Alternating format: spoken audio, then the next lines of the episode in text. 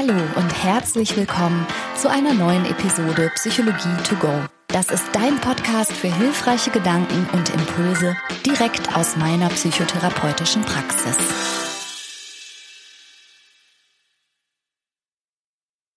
Hi und herzlich willkommen. Ich freue mich, dass du eingeschaltet hast. Heute geht es um das Thema Selbstsabotage. Denn die meisten Menschen haben bestimmt schon mal die Erfahrung gemacht, dass sie sich selber ein Beinchen stellen, dass sie sich selber im Weg stehen, um nicht zu sagen, dass sie in manchen Lebensbereichen ihr eigener größter Feind sind. Und ich komme auf dieses Thema Selbstsabotage durch Nina. Und in der heutigen Episode würde ich mich gerne mit dir so ein bisschen an Ninas Geschichte entlanghangeln. Wie immer, ich verstoße natürlich nicht gegen meine Schweigepflicht, sondern ich habe diesen Fall so stark abstrahiert, dass keine Rückschlüsse auf echte Menschen möglich sind, aber das Prinzip wird hoffentlich klar und ich glaube, dass wir da was dran lernen können. Nina hat einen beruflichen Meilenstein erreicht. Sie hatte ein tolles Jobangebot und hätte in eine Position aufsteigen können, von der sie die ganze Zeit dachte, da will sie hin, das will sie erreichen. Und dann als sie eigentlich die Zusage hatte, hat sie ein Unwohlsein bemerkt. Sie hat gemerkt, dass sie stark zweifelt, dass sie negative Gedanken hegt. Und eigentlich wusste sie gar nicht so genau warum. Sie wollte jetzt nicht aus einem spontanen Gefühl heraus das alles absagen. Dann hat sie sich hingesetzt und hat Pro- und Kontralisten geschrieben. Mit denen ist sie aber auch nicht richtig weitergekommen. Und dann hatte Nina eine ganz kluge Idee. Sie hat sich nämlich gefragt, kann das sein, dass ich mich hier selbst sabotiere? Habe ich vielleicht Angst vor dem Scheitern? Oder scheue ich mich vor der Anstrengung? Denn diese neue berufliche Situation wäre damit verbunden gewesen, dass sie hätte umziehen müssen und außerdem sich noch sprachliche Skills aneignen müsste. Also sie hätte einen Sprachkurs besuchen müssen und ja, das ist nicht ohne, kann man sich ja vielleicht auch vorstellen. Also hat sie gedacht, bin ich vielleicht einfach anstrengungsscheu oder überschätze ich vielleicht die Risiken? Und es ist gar nicht so eine große Hausnummer, wie sich das jetzt für mich anfühlt, so unmachbar. Und nachdem sie das wirklich ein paar Wochen hin und her gewälzt hat und langsam jetzt auch mal entscheiden musste, kam mir dann noch der Gedanke, ob sie nicht vielleicht einfach prokrastiniert, ob sie hier eine wichtige Entscheidung aufschiebt und auch das ist eine Selbstsabotage. Und in diesem Kontext haben Nina und ich gesprochen. Und ich stelle dir heute drei spezielle Arten von Prokrastination vor, die ich auch mit Nina abgeklappert habe. Erstens wird es um Perfektionismus gehen, zweitens um die Falle des Vergleichens und drittens um das sogenannte Upper Limit Problem. Also ganz grundsätzlich muss man sagen, dass die wenigsten Menschen sich wahrscheinlich ganz absichtlich und bewusst schaden. Und gleichzeitig passiert es halt ganz, ganz oft, dass wir uns, also mal vorsichtig gesagt, kontraproduktiv verhalten und dass wir unsere eigenen Projekte vereiteln oder auch insbesondere weiter entfernte größere Ziele eigentlich verunmöglichen, also die Erreichung verunmöglichen durch unser eigenes Verhalten. Und dahinter können verschiedene Sachen stehen. Ich hatte ein paar gerade schon genannt. Es kann sein, dass wir uns Dinge nicht zutrauen. Es kann sein, dass wir schlecht einschätzen können, welcher Aufwand gefragt ist, ob wir den leisten können und ob sich das wirklich auszahlt. Es kann sein, dass wir uns eine viel zu negative Vorstellung von manchen Dingen machen und die Risiken in unserem Kopf vollkommen überbetonen. Und es kann auch sein, dass wir denken, und zwar nicht bewusst, sondern ich müsste schon sagen, eher fühlen, dass uns manche Dinge nicht zustehen. Und ich bin mit Nina mal die Punkte durchgegangen, von denen sie dachte, ja, das könnte eine Rolle spielen in meinem Leben. Also die erste Selbstsabotage-Strategie, die Nina und ich uns angeschaut haben, war ihr Perfektionismus. Und dazu muss man vielleicht wissen, dass es zwei Arten von Perfektionismus gibt.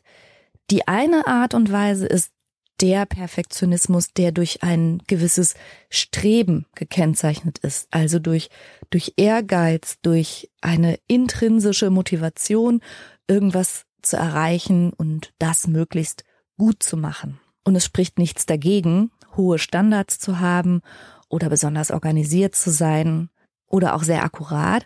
Und man unterscheidet, wie gesagt, in der Psychologie, ob das von einem Streben getragen ist oder ob es in Wirklichkeit darum geht, und das ist sozusagen der negative Schattenaspekt von Perfektionismus, ob es im Grunde um eine übertriebene Fehlervermeidung geht. Also ob eben diese eigenen hohen Ansprüche, das Ehrgeizige, das Leistungsbetonte, das Zielstrebige nicht von einem Streben angetrieben wird, sondern letztlich auf einer Angst beruht, dass man irgendwas falsch machen könnte. Also in diesem Fall ist eben die Perfektion nicht von dem Gedanken an möglichst gute Leistungen getragen, sondern der Perfektionismus fußt in Angst. Und das kann das Leben natürlich hindern und hemmen. In diesem Fall steht der Perfektionismus damit in Zusammenhang, dass man eben permanent fürchtet, Fehler zu machen, erwischt oder ertappt zu werden, dass man große Angst hat vor negativer Bewertung und Kritik und eigentlich nur deshalb so perfektionistisch ist, um das zu verhindern. Und in diesem Fall dient eben das Streben nach Vollkommenheit eigentlich als Schutz, weil der zugrunde liegende Mechanismus würde lauten, wenn ich absolut alles in meinem Leben untadelig mache, unantastbar und ohne den kleinsten Fehler, dann werde ich auch keine negative Bewertung, keine Kritik, keine Abwertung erfahren. Und diese Art von Perfektionismus ist halt total anstrengend. Und insofern haben wir es mit Perfektionismus auch in der psychotherapeutischen Praxis ganz häufig zu tun, im Sinne eines, naja, Persönlichkeitsmerkmals, das durch ganz viel Rigidität und Unnachgiebigkeit gekennzeichnet ist und Außerdem zeigen die Betroffenen einen sogenannten leistungsabhängigen Selbstwert. Das heißt, sie fühlen sich häufig auch nur als Mensch, als Person wertvoll oder überhaupt akzeptabel, wenn sie wahnsinnig viel leisten. Und das ist natürlich eine negative Konnotation von Perfektionismus, die auch mit bestimmten psychischen Erkrankungen in Zusammenhang stehen kann. Und da hat 1956 schon der Verhaltenstherapeut Albert Ellis, der ist so einer der tragenden Gründerväter der Verhaltenstherapie, gesagt, diese Art sogenannter neurotischer Perfektionismus gehört definitiv zu den irrationalen Überzeugungen. Also die irrationale Überzeugung würde bedeuten, ich muss alles vollkommen und untadelig erledigen, ohne Ausnahme. Sonst werde ich entweder nicht geliebt oder hier bricht sofort Anarchie und Chaos aus. Wir haben uns also zunächst mal Ninas Hang zum Perfektionismus angeschaut. Und ja, der war da und ja, sie war auch in gewissen Lebensbereichen eher unspontan, eher unnachgiebig. Sie hatte schon hohe Maßstäbe, sowohl an sich als auch an ihr Umfeld und manchmal war sie da auch so ein bisschen ungnädig, also sowohl mit sich selbst als auch wiederum mit anderen Menschen wenn die Dinge nicht so genau umgesetzt haben, wie sie sich das vorgestellt hat. Es war allerdings in Ninas Fall nicht so, dass sie so große Angst vor Fehlern gehabt hätte oder auch vor unkontrollierbaren Situationen, dass sie sich im Grunde auf gar nichts Neues einlassen konnte. Denn das ist das, was bei perfektionistischen Menschen, die nicht von einem Streben angetrieben sind, sondern eben eher von einer Vermeidung angetrieben sind, ganz häufig passiert, dass sie sich auf neue Situationen, wo sie nicht genau wissen, was sie erwartet, wer da sein wird, was sie machen müssen, wie die Abläufe sind, dass sie sich mit sowas unglaublich schwer tun und dass diese Unkontrollierbarkeit sich für sie so unwägbar und so schlimm anfühlt, dass sie sich fast nicht darauf einlassen. Manchmal ist es so, dass Menschen mit einem krass perfektionistischen Stil sich in einen Lebensbereich, gerade jetzt auch beruflich wie bei Nina, so reingefuchst haben, dass sie sich dort endlich sicher fühlen und auch vor Entlarvung oder Enttarnung oder dass jemand merkt, dass sie Fehler machen, so sicher fühlen, dass das nicht passieren wird, dass sie gleichzeitig aber dort nie wieder weg können, weil sie denken, nee, hier bin ich einigermaßen sicher, dass, falls dir das bekannt vorkommt, passt auch sehr gut zu dem sogenannten Imposter-Phänomen, also trotz sehr guter Leistung immer Angst zu haben, dass man als Betrüger auffliegt, als Mogelpackung. Dazu habe ich mal eine Podcast-Episode gemacht, die kannst du dir gerne mal anhören. Diesen Eindruck hatten aber Nina und ich von ihr jetzt nicht unbedingt, denn sie war schon jemand, der sich durchaus auch mal auf unbekanntes Terrain gewagt hat, neue Sachen ausprobiert hat und die Nina war auch sportlich, also auch mit im weitesten Sinne Niederlagen oder auch mal irgendwas nicht gut gemacht zu haben, eigentlich ganz gut umgehen könnte. Also man würde sagen, Ninas Ehrgeiz, Ninas Perfektionismus durchaus war eher von Streben getragen als von Vermeidung gekennzeichnet. Und ja, sie war sehr ehrgeizig, ja, sie hatte hohe Ansprüche, aber nicht so, dass sie das behindert hätte. Also diese Art von Selbstsabotage, dass sie zu perfektionistisch gewesen wäre, um Neues zu starten und damit auch in Kauf zu nehmen, denn alles, was man neu macht, macht man erstmal mit ganz, ganz vielen Fehlern. Das ist normal und damit hatte Nina tatsächlich auch kein Problem. Und solltest du aber beim Zuhören jetzt denken, oh nee, also mich auf Neues einzulassen oder auch zu akzeptieren, dass ich irgendwo völlig unvollkommen bin, mich irgendwo dumm anstelle, mich einer Bewertung aussetzen muss und dann womöglich nicht so gut abschneide. Nee, das ist nicht so mein Ding. Dann kann das natürlich sein, dass das für dich schon eine Selbstsabotagestrategie darstellt. Und ich habe zum Beispiel in diesem Kontext gar nicht selten sowohl an der Uni erlebt als auch selber erlebt, dass gerade die Bewertungsangst, die so ein bisschen in diesen Themenkreis gehört, ganz viele Menschen zu ganz irrationalen Entscheidungen treibt. Also ich selber habe zum Beispiel mal eine Prüfung nicht angetreten, anstatt es wenigstens zu versuchen, aus Angst vor der negativen Bewertung und weil ich dachte, nee, das wird wahrscheinlich nicht gut, ich gehe gar nicht erst hin. Und das kennst du vielleicht auch noch aus dem Schulunterricht, aus dem Sportunterricht, wenn es hieß, so jetzt, wer 30 Minuten am Stück laufen kann, kriegt eine Eins. Und wer nicht, der eben nicht. Und du bleibst auf der Bank sitzen und sagst, nee, dann laufe ich gar nicht mit. Und das ist eine super häufige Selbstsabotagestrategie.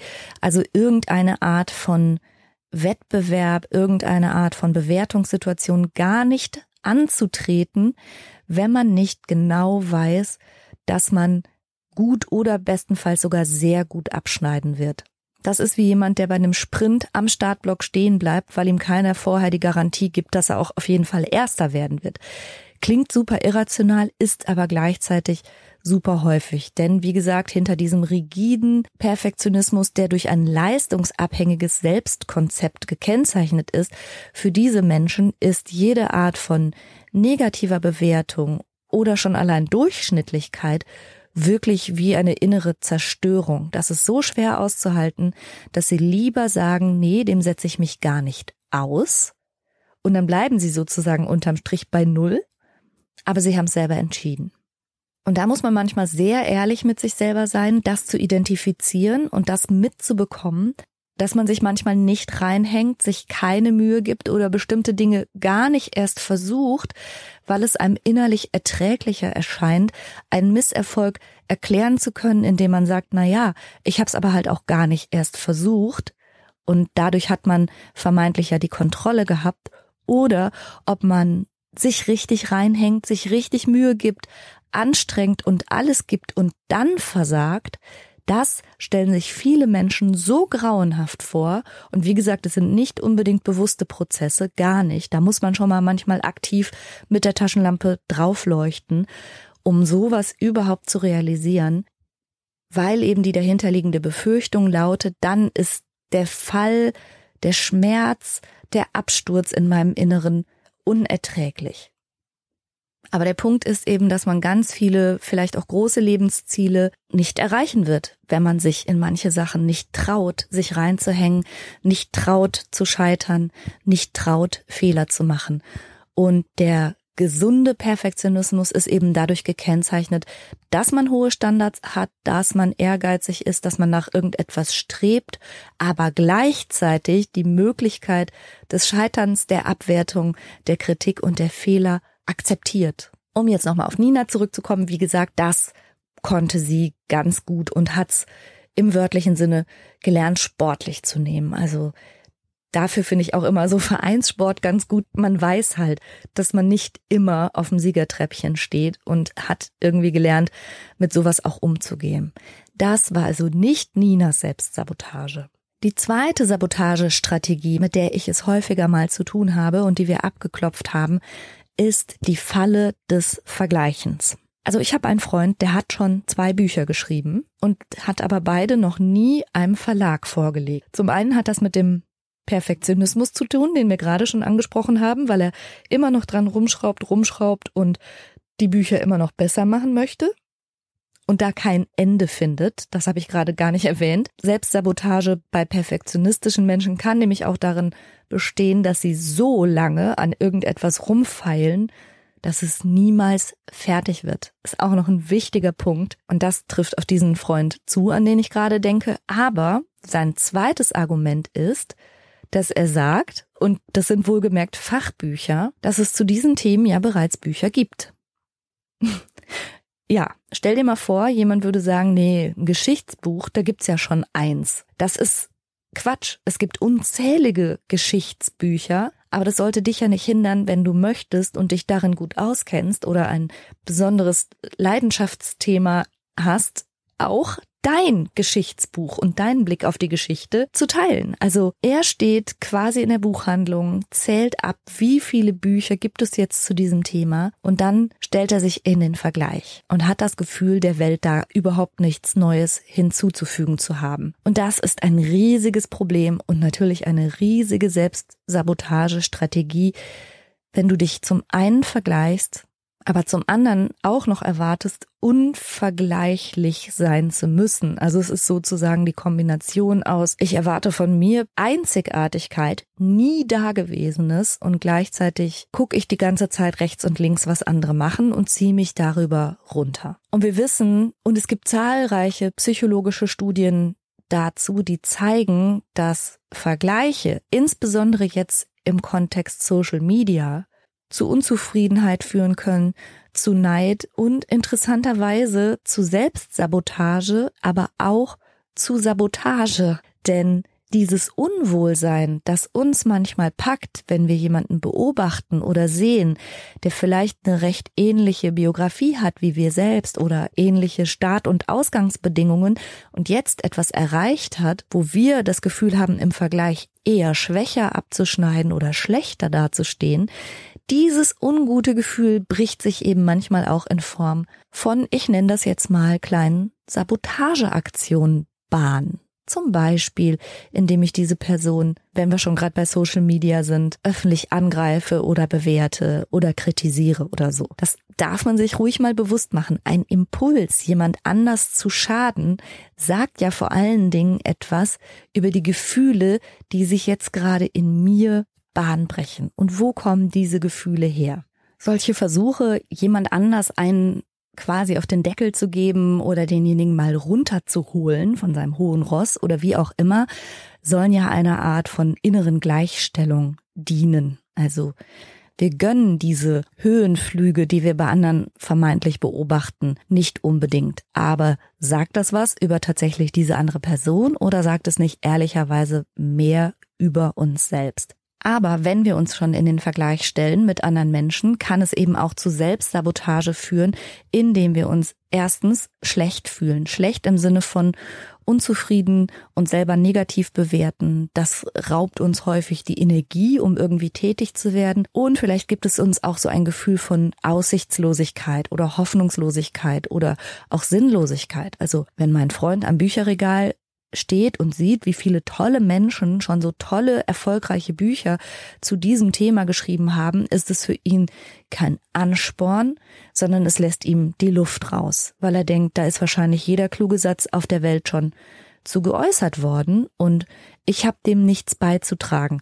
Das heißt, er hat das Gefühl, in diesem Vergleich schlecht abzuschneiden und das raubt ihm den Mut und die Energie und auch den Antrieb, sein Projekt weiter zu verfolgen, beziehungsweise sein Projekt auch mal nach außen zu tragen und sichtbar werden zu lassen, weil er ja dann ahnt, das ist das, womit ich verglichen werden würde. Und insofern kann so ein exzessives nach rechts und links gucken und immer über, wie man sagt, den Gartenzaun schauen und wahrnehmen, dass im Nachbargrundstück der Rasen ganz schön grün ist, kann eben dazu führen, dass man im schlimmsten Fall um sein eigenes Grundstück einen riesigen hohen Zaun zieht, niemanden gucken lässt und denkt, nee, mein Gras ist aber auch einfach nicht so grün. Kann einem aber auch die Lust nehmen, was für den eigenen Rasen zu tun, weil man denkt, na, dieses Niveau an grünem Rasen werde ich nie erreichen, also mache ich einfach mal nichts. Ich habe eine Studie gefunden, die war von 2014 von der University of Toledo und ist in der Zeitschrift Psychology of Popular Media Culture erschienen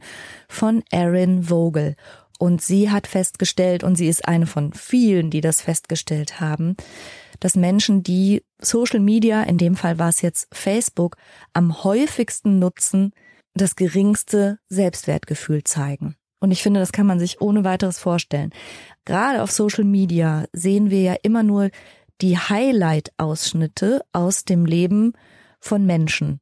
Je nachdem, welchen Accounts man folgt, auf jeden Fall. Und gerade auch so Influencer-Persönlichkeiten leben ja genau davon, dass sie uns eine perfekte Illusion präsentieren.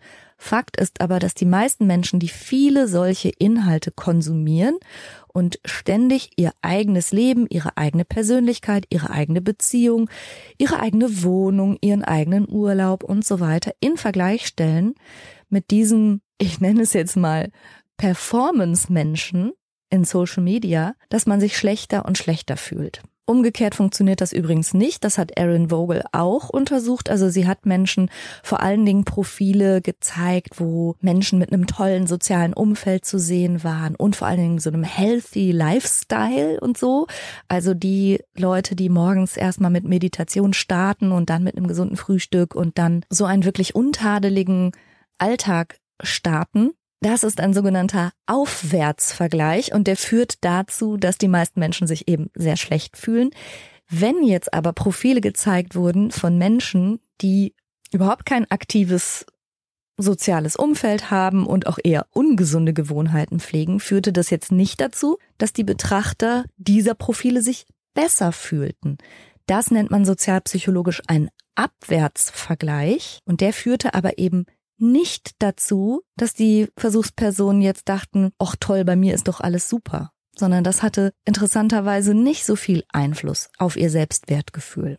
Also unterm Strich scheint es so zu funktionieren, dass wenn wir uns mit besonders strahlenden Beispielen vergleichen, wenn wir uns in unserem Metier oder dem, was uns jetzt gerade beschäftigt, umgucken und uns nur die Stars in dieser Szene angucken oder nur die bereits veröffentlichten Bestsellerbücher oder oder, dass das dazu führt, dass wir uns schlechter fühlen und dass unser Selbstwertgefühl schrumpft. Wenn wir uns aber Leute anschauen, die genau in diesem Segment nicht erfolgreich sind oder gescheitert sind oder gar nicht erst an den Start gegangen sind oder so, wie jetzt in Erin Vogels Studie diejenigen, die so einen unhealthy Lifestyle offensichtlich pflegen, dann fühlen wir uns normal. Wir bewerten diese Menschen genauso, wie wir uns selber bewerten. Und Erin Vogel schlägt auf jeden Fall vor, dass wir uns sehr mindful, sagt sie, über die Implikationen von Social Media Nutzung bewusst werden. Was machen wir da eigentlich und wie gut tut uns das eigentlich, uns ständig in den Vergleich zu setzen Gibt uns das Energie oder raubt uns das Energie? Bekommen wir neidische Impulse, was okay ist? Denn Neid kann man ja auch nutzen als Zeichen, dass uns da irgendetwas besonders wichtig ist oder reizt oder dass wir irgendetwas cool fänden zu erreichen. Ist das wiederum etwas, was uns eher Antrieb gibt? Oder ist es etwas, was uns zu kleinen Sabotageaktionen in unserem Umfeld verleitet? Wollen wir lieber diese Person runterziehen, um unser inneres Gleichgewicht wiederherzustellen, um wieder Augenhöhe gefühlt zu erreichen? Das finde ich einen sehr, sehr spannenden Punkt. Und auch das haben Nina und ich besprochen. Ist sie vielleicht in die Falle des Vergleichens getappt? Hat sie sich vielleicht Energie und auch das Selbstwertgefühl das alles packen zu können, ihre Tatkraft und all das selber minimiert, weil sie sich ungünstig vergleicht. Das war aber jetzt bei Nina auch nicht so sehr der Fall, denn sie arbeitete in einem Bereich, wo so eine direkte Vergleichbarkeit gar nicht gegeben war. und hatte auch nicht das Gefühl, dass ja eben ihr Selbstwertgefühl darunter leidet, dass sie jemand vor der Nase sitzen hat, der vielleicht ach so toll ist. Das war jetzt in ihrem Fall nicht so. Wenn du aber merkst, oh Gott, ja, kenne ich, fühle ich, mache ich, ich vergleiche mich ganz viel und es raubt mir eigentlich die Energie, dann kann ich dich nur ermuntern, vom Konsumenten zum Produzenten zu werden. Tatsächlich, glaube ich, sind wir gesellschaftlich sehr stark dahin erzogen und geprägt worden. Interessanterweise gerade auch, dass unsere Auszeiten und die Entspannungszeiten in unserem Leben ganz konsumlastig sind. Uns ist beigebracht worden und wir erleben es so, dass vermeintlich Me-Time häufig Konsumzeit ist. Und mit Konsum meine ich nicht nur das, was du essen und trinken kannst, das auch, sondern ich meine natürlich auch Serien und ich meine natürlich auch Social Media. Und ganz viele Menschen verbringen Stunden des Tages damit, den Content und Ausschnitte aus dem Leben anderer Menschen wegzukonsumieren und im Sekundentakt durchzuscrollen. Und das, obwohl wir ja wissen, dass das nicht gut tut. Also vielleicht keine günstige Beschäftigung für eine erholsame Me-Time sein kann. Gleichzeitig werden wir allerorten aufgefordert, zu bewerten und zu kritisieren. Also mein Freund mit den Büchern, der hat die Bücher noch nicht mal einem Verlag vorgestellt, hat aber bereits Angst vor negativen Bewertungen, weil wir, während wir konsumieren, gleichzeitig ständig zum Bewerten aufgefordert werden.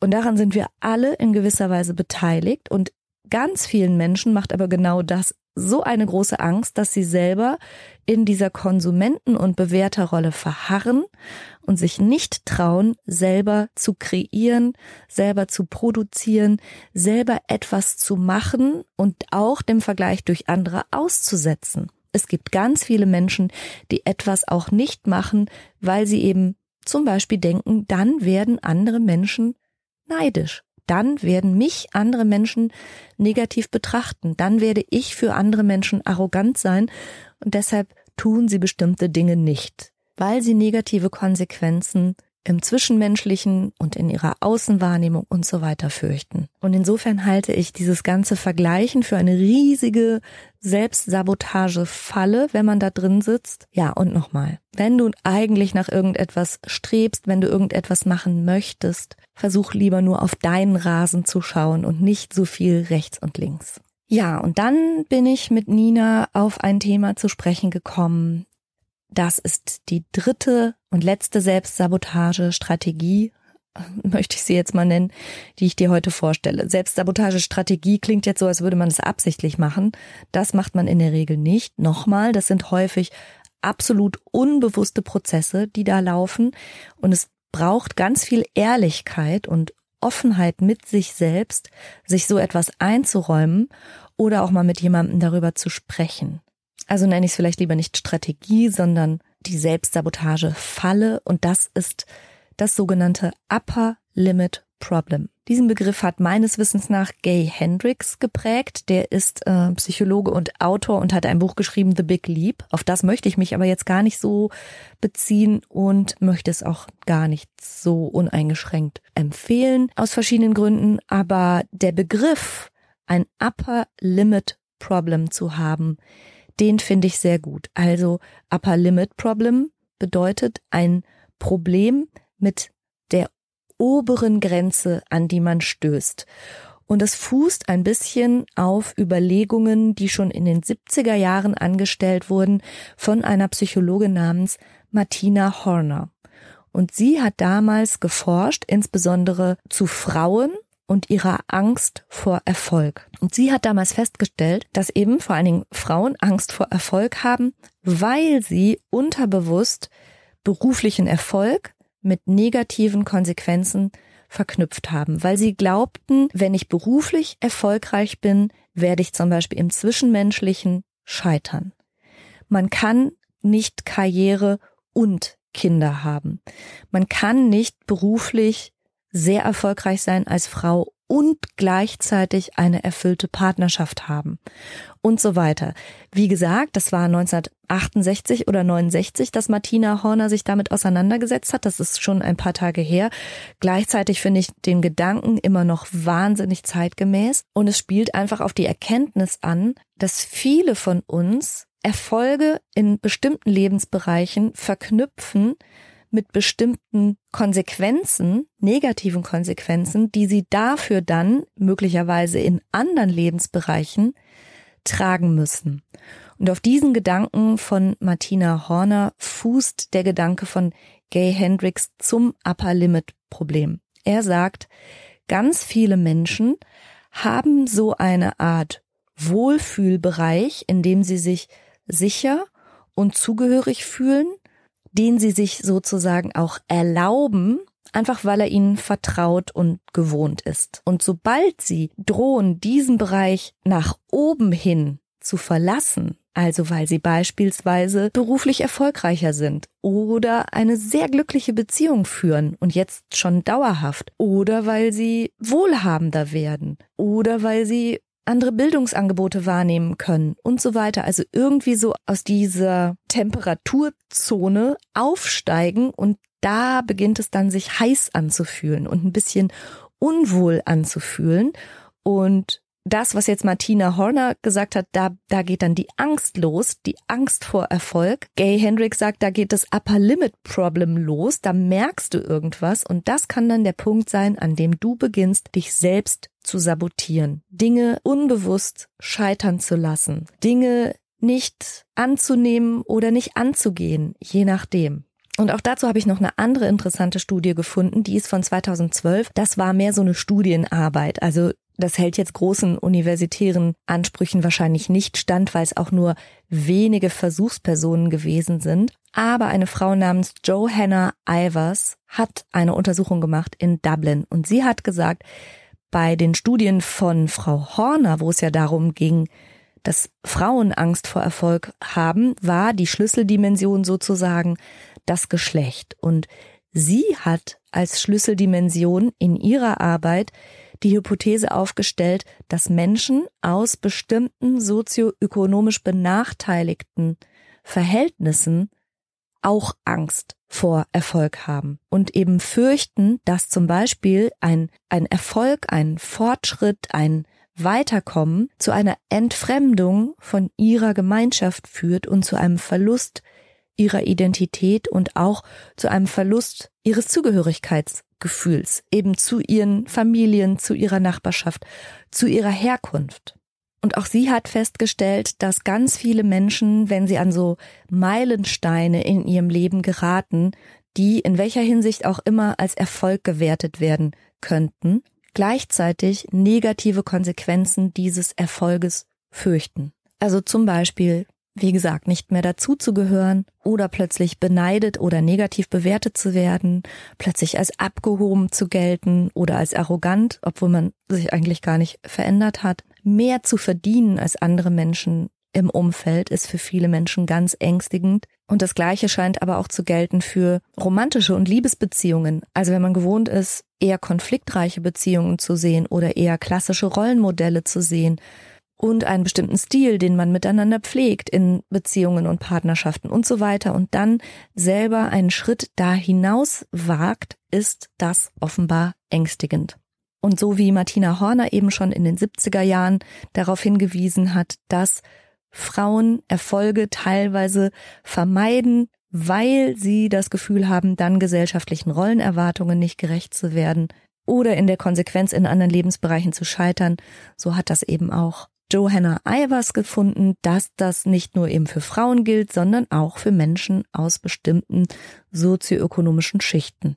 Die Teilnehmer ihrer Studie hatten zum Beispiel die Befürchtung, dass wenn sie beruflich erfolgreich werden, das zu Einsamkeit und Isolation führen würde.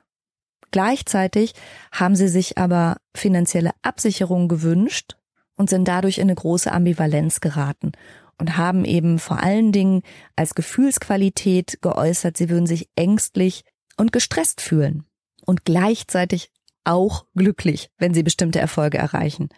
Und diese Ambivalenz, der Stress und die Angst, die damit verbunden ist, wenn wir die gewohnten Pfade verlassen oder wenn wir hinaustreten aus unserem bisherigen Umfeld, das ist etwas, was dazu führt, dass wir uns häufig selber sabotieren.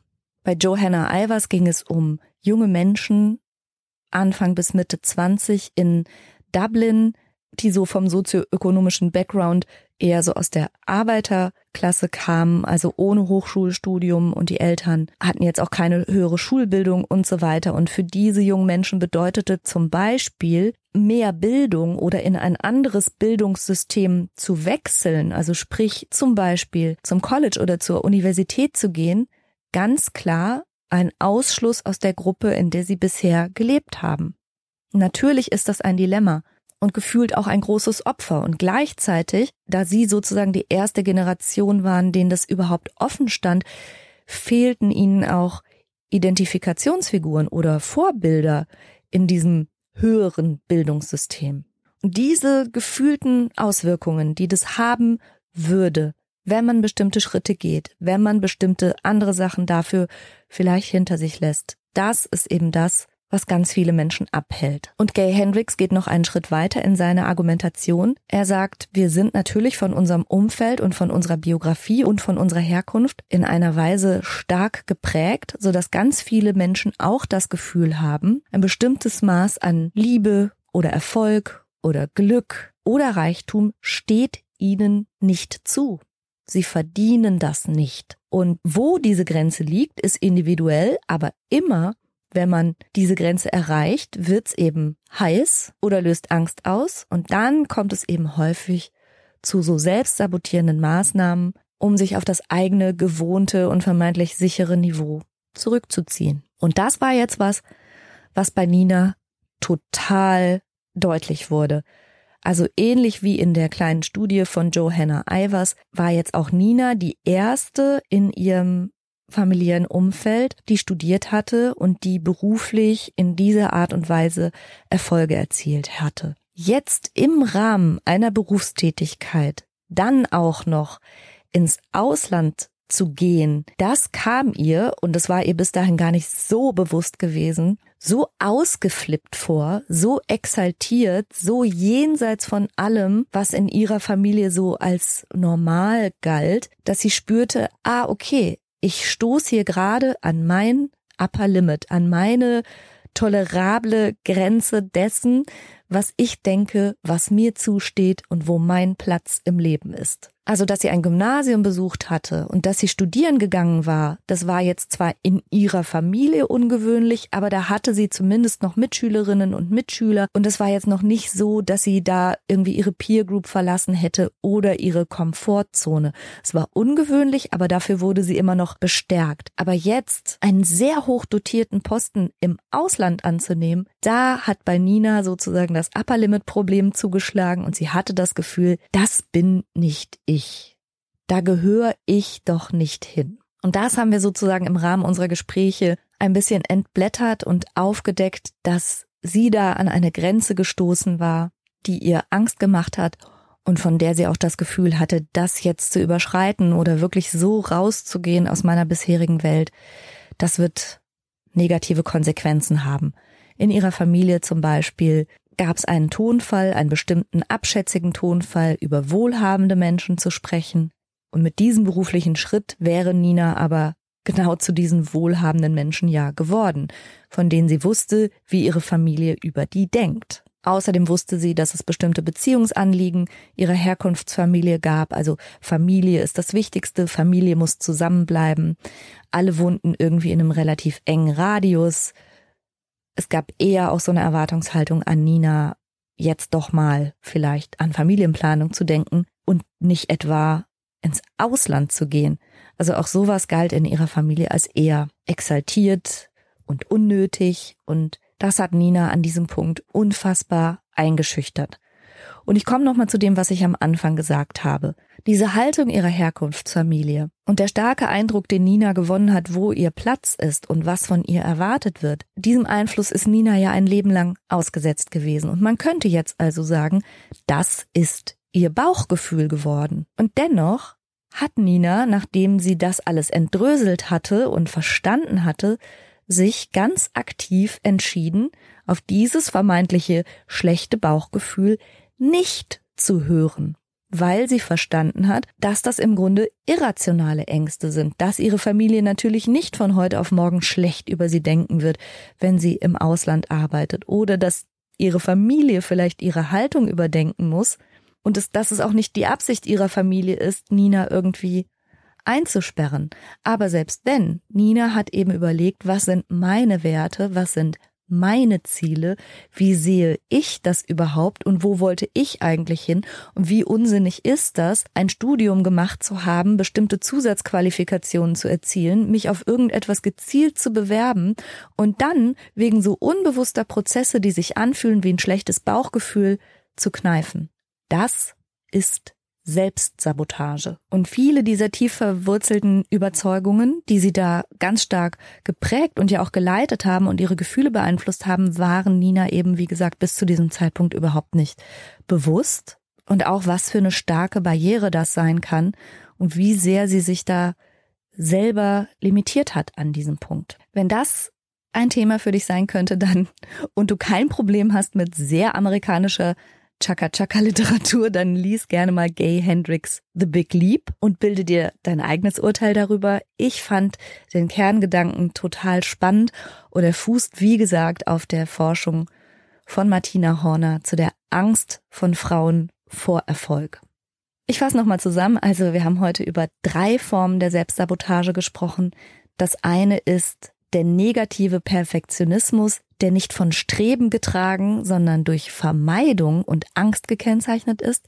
Das zweite ist die Falle des Vergleichens, weil uns Vergleich so unglücklich machen kann und unseren Selbstwert so zerrütten kann, dass wir gar keine Schritte mehr unternehmen, sondern im Grunde nur noch am Gartenzaun hängen und gucken, wie schön grün der Rasen woanders ist, werden wir uns um unseren eigenen Rasen gar nicht mehr kümmern, weil uns die Kraft ausgeht und wir das Gefühl haben, das sowieso nicht zu erreichen.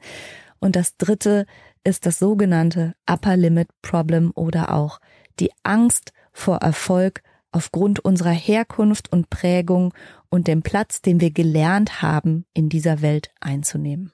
Ich werde wie immer dazu auch bei Instagram unter franka-cheruti-psychologie Posts machen und freue mich, wenn du Lust hast, da auch deine Erfahrung zu teilen. Und außerdem möchte ich an dieser Stelle auch nochmal auf mein Online-Programm hinweisen. Wenn das so Themen sind für dich und du Lust hast, ein bisschen in die Tiefe zu gehen, wie ich immer sage, mit der Taschenlampe wirklich mal ins Unbewusste zu leuchten und zu gucken, was ist denn da bei dir los? Ich habe ein Online-Programm, in dem ich Menschen helfe, viel gelassener zu werden in ihrem Alltag, klare Prioritäten zu setzen, sich selber neu auszurichten. Ich sage immer bewusst, es ist kein Anti-Stress-Programm, sondern es ist ein Pro-Gelassenheitsprogramm. Und das besteht aus Videomodulen, zum selber anschauen, aus einem riesigen Videoarchiv, aus einer internen Community, in der wir uns untereinander austauschen und regelmäßigen Live-Sessions mit mir und zwar unbegrenzt. Wenn du das einmal gebucht hast, dann kannst du all das nutzen für dich, solange du es eben brauchst. Und das ist nochmal ein Hinweis für all diejenigen, die mir E-Mails schreiben oder sich Beratung wünschen. Also Einzelberatung kann ich im Moment nicht leisten. Aber wenn du gerne mit mir arbeiten möchtest und das Gefühl hast, wie ich die Dinge so transportiere, das taugt dir, dann schau doch gerne mal auf meine Seite www.franka-cheruti.de.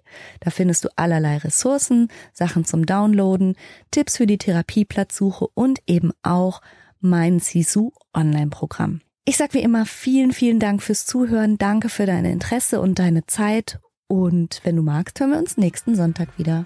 Tschüss!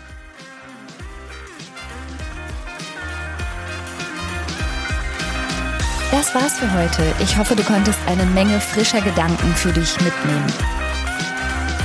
Mehr davon gibt's auch auf meiner Seite www.franka-ceruti.de